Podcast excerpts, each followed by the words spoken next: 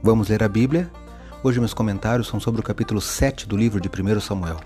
Sou o professor Décio Henrique Franco e este podcast segue o projeto Reavivados por Sua Palavra, da leitura diária de um capítulo da Bíblia.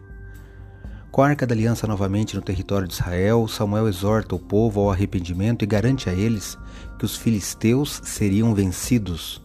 Destaca o versículo 3 do capítulo 7 de 1 Samuel, que leio na Bíblia na versão Nova Almeida atualizada. Está assim: Samuel falou a toda a casa de Israel, dizendo: Se é de todo o coração que vocês estão voltando ao Senhor, então tirem do meio de vocês os deuses estranhos e os astarotes Preparem o coração ao Senhor e sirvam somente a Ele.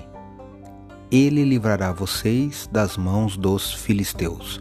1 Samuel capítulo 7, verso 3. Trago aqui uma informação teológica.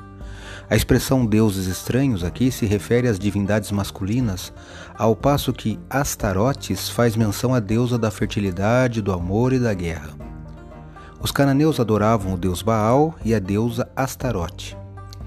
Interessante que o povo hebreu sempre foi muito infiel ao Deus verdadeiro, adorando outros deuses. Mas, como lido, Samuel os convoca a prepararem seu coração.